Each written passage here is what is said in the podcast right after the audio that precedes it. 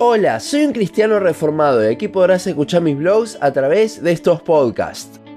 Continuamos con el estudio de la carta hacia los filipenses. Hoy veremos en los versículos 12 al 18 del capítulo 2 cómo Pablo exhorta a los hermanos en Filipos a crecer en su santificación, pero cómo igualmente esto viene por parte de Dios.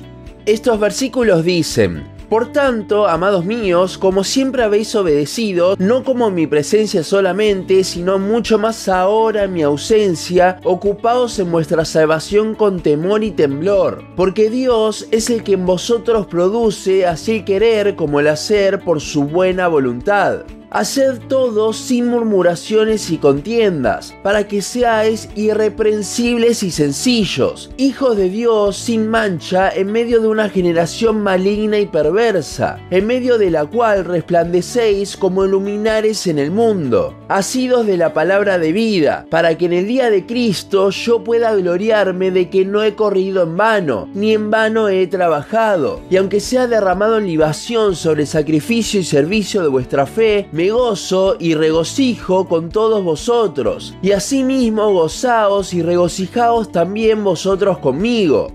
El pasaje de hoy comienza con un por tanto, lo que nos indica que Pablo se está basando en todo lo anterior que dijo, así que hagamos un poco de memoria. En el capítulo 1 vemos cómo Pablo animó a los filipenses a vivir en unidad y vivir a Cristo. Al principio del capítulo 2 vemos cómo el apóstol habla de que para permanecer en esa unidad es necesario humillarse, y para esto nos pone al ejemplo más claro de humillación, Cristo. Luego de este hermoso ejemplo de nuestro Salvador y ver la grandeza de Cristo, es que ahora Pablo hablará de lo siguiente. El versículo 12 es una exhortación para seguir viviendo en obediencia a pesar de que Pablo no esté con ellos. Y es que para muchos, en presencia de sus pastores o en la iglesia, sienten temor en el buen sentido y se comportan como unos santos. Pero aquí vemos una exhortación a que no sea solo allí. Y aunque por sí sola esta exhortación funciona bien, no la podemos desligar de ese por tanto es que al ver a Cristo, al ver al Evangelio, al ver el tremendo ejemplo de nuestro Salvador, nuestro corazón se debería sentir movido a obedecer. Si vemos el versículo 12 sin su contexto y tratamos de cumplirlo, lo único que haremos es caer en el moralismo, en ser obedientes porque es lo que está bien. Sin embargo, si lo vemos en su contexto, entonces obedeceremos por ver a Cristo, por enamorarnos de Él y querer ser justamente cristianos, pequeños Cristos. El final del versículo 12 menciona ocupados de vuestra salvación con temor y temblor. ¿A qué se refiere esto? Ciertamente no se refiere al momento de ser salvos por varias razones. Primero, porque los destinatarios, como vemos en la carta, ya eran salvos. Segundo, porque como dice Jonathan Edwards, no aportas nada a tu salvación excepto el pecado que la hace necesaria ya que como dice Salmos 3.8 y Salmos 62.1, la salvación es del Señor. No hacemos absolutamente nada para ser salvos. Es todo por gracia, no es por obras. Efesios 2, a 9. Entonces, ¿cómo podríamos ocuparnos de la misma? Un tercer punto es porque lo que acá se menciona es un proceso. Sin embargo, la salvación es un momento en el que Dios nos salva.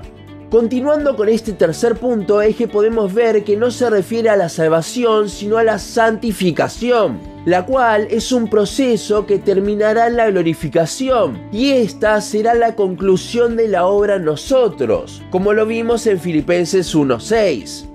Vimos que la obediencia de un cristiano entonces tiene que venir de un corazón humillado al ver a Cristo y que debemos ser diligentes en esto. Por eso el ocupados con temor y temblor. Ahora, ¿cómo es que podemos obedecer de tal forma, vivir así? Bueno, no podemos. De vuelta, si lo intentamos en nuestras fuerzas va a ser simplemente moralismo. Y es por esto que ahora vendrá el versículo 13 con la respuesta. Nosotros podemos obedecer porque Dios nos hace obedecer. El versículo 13 nos habla de cómo Dios es el que produce en nosotros no solo el deseo, sino hasta el mismo hecho de obedecer.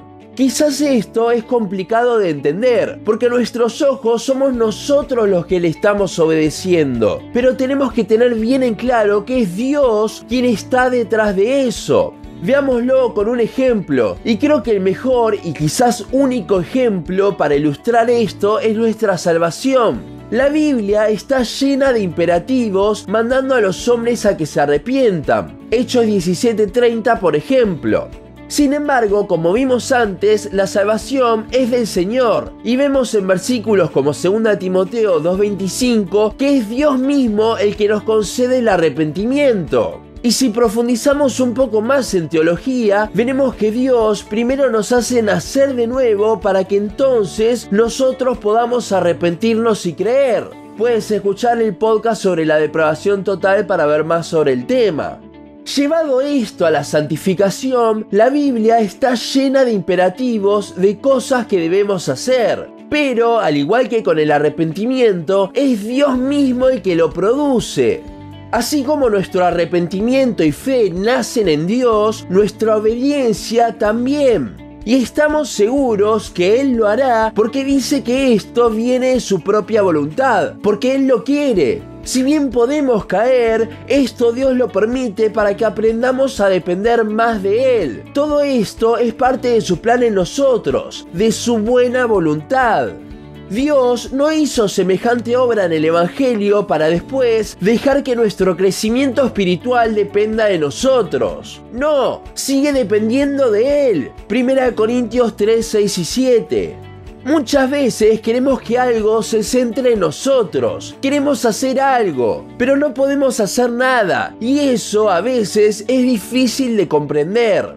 Podemos estar muy seguros quizás de esto en la salvación, pero en la santificación nos cuesta mucho entenderlo, mismo entre los reformados. Veamos lo que dice la Confesión de Fe de Westminster al respecto. Y cito, la capacidad que tienen los creyentes para hacer buenas obras no es de ellos de ninguna manera, sino completamente del Espíritu de Cristo. Y para que ellos puedan tener esta capacidad, además de las gracias que han recibido, se necesita la influencia efectiva del mismo Espíritu Santo para obrar en ellos tanto el querer como el hacer por su buena voluntad. Sin embargo, ellos no deben degenerar en negligencias, como si no estuvieran obligados a orar aparte de un impulso especial del Espíritu, sino que deben ser diligentes en avivar la gracia de Dios que está en ellos. Fin de la cita.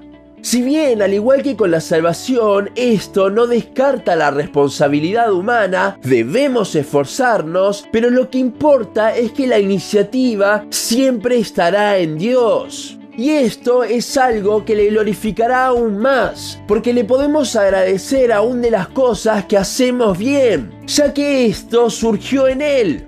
Como en la salvación no podemos entender cómo entra lo que Dios hace y la responsabilidad humana en armonía. Pero así como la salvación es 100% de Dios, ni siquiera un 1% es nuestro, la santificación también lo es. Y así como tenemos imperativos para la salvación, también tenemos para la santificación. Y esto es lo que veremos en los versículos siguientes, pero siempre recordando los versículos anteriores. El versículo 14 nos habla de obedecer sin murmuraciones y contiendas. Esto en su original habla de quejarse y cuestionar. Ahora, viéndolo en el contexto, tiene sentido. Porque si hacemos las cosas con un corazón humillado como el de Cristo, porque Dios lo está produciendo nosotros, no obedeceremos de mala gana.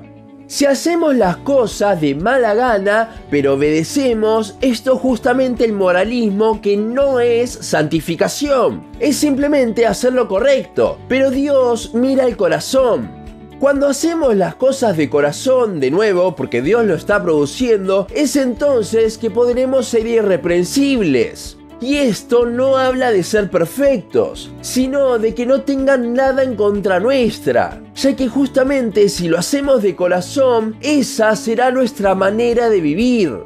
Y si esa es nuestra manera de vivir, entonces es que podremos ser luminares en el mundo. Ahora, esto viene porque estamos asidos a la palabra de vida. Esta palabra asidos habla de aferrarse a algo, de retener y también de cuidar. La palabra de vida podría ser tanto el Evangelio como Cristo mismo, la palabra encarnada. Pero creo que se puede aplicar a los dos de la misma forma. Nos debemos aferrar a esta palabra, cuidarla en el sentido quizás no tanto de proteger, sino de guardarla, de vivir acorde a ella. Sea Cristo o el Evangelio, el resultado es el mismo. Terminando con el pasaje, Pablo nos va a mostrar cómo si él los ve viviendo de esta forma, ocupándose de su santificación por el poder de Dios, le iba a provocar gran gozo. ¿Por qué era esto? Porque Pablo se había derramado en ellos, había dedicado su vida para el servicio con sus hijos espirituales. Pablo había invertido su vida en formar a Cristo en otras personas. A esto se refiere el versículo 16 y 17. Y aquí volvemos al tema de la unidad que tanto habla Pablo. En la unidad de la iglesia debemos gozarnos por ver a personas crecer en su santificación, ver cómo Cristo está produciendo en ellos el querer como el hacer, ver cómo reflejan que se están aferrando a la palabra de vida y lo muestran para con el mundo. Este era el sentir de Pablo y es el que nosotros debemos tener para con nuestros hermanos. En conclusión, nuestra santificación es 100% del Señor, pero eso no quita que no debamos ser diligentes. Sin embargo, esa diligencia no viene tanto por forzarnos a obedecer, lo cual sería moralismo, sino por ver a Cristo. Debemos esforzarnos en conocer cada día más a Dios, verle y maravillarnos más de Él. Es cuando nosotros hacemos esto que podremos obedecer con un corazón sincero, no porque tengamos que, sino porque queremos, ya que Dios produjo el querer como el hacer por su buena voluntad. Esto es lo que en la salvación llamamos gracia irresistible, pero aplicado a la santificación. La verdadera obediencia viene de un corazón humillado como lo tuvo Cristo, haciéndose obediente hasta la muerte y muerte de cruz. Porque el ejemplo de humillación de Cristo es también el ejemplo de obediencia. Concéntrate en una relación con tu Salvador y Él te irá transformando a su imagen. Él te irá santificando. Si obedeces, entre comillas, los imperativos de la palabra por tus propias fuerzas, entonces es simplemente moralismo. Si al obedecer, entre comillas, también te quejas o no te gusta hacerlo, entonces no estás obedeciendo, porque no está saliendo eso de tu corazón regenerado por Dios. Aférrate a la palabra para conocer más al verbo encarnado, poder ser moldeado como Él y mostrar esto al mundo caído en el que vivimos. Y si ves que Dios lo está haciendo en un hermano, gózate con Él. Al igual que Pablo, lo mejor que podemos hacer es derramar nuestras vidas, desgastarnos en que Dios nos use para que otros puedan ver a Cristo así, ya que si fue porque Dios lo produjo en nosotros y en ellos, tenemos una razón más para gozarnos, no en lo que hicimos, no en lo que nuestros hermanos lograron, sino en la obra santificadora de nuestro Dios. Recuerda, la santificación es del Señor. Dale gloria por eso. Hasta aquí nuestro podcast de hoy. Seguinos en Facebook, Instagram, YouTube y Spotify. En todas nos encontrás como un cristiano reformado. También seguinos en uncristianoreformado.blogspot.com para leer el resto de nuestros blogs. Nos vemos en la siguiente ocasión.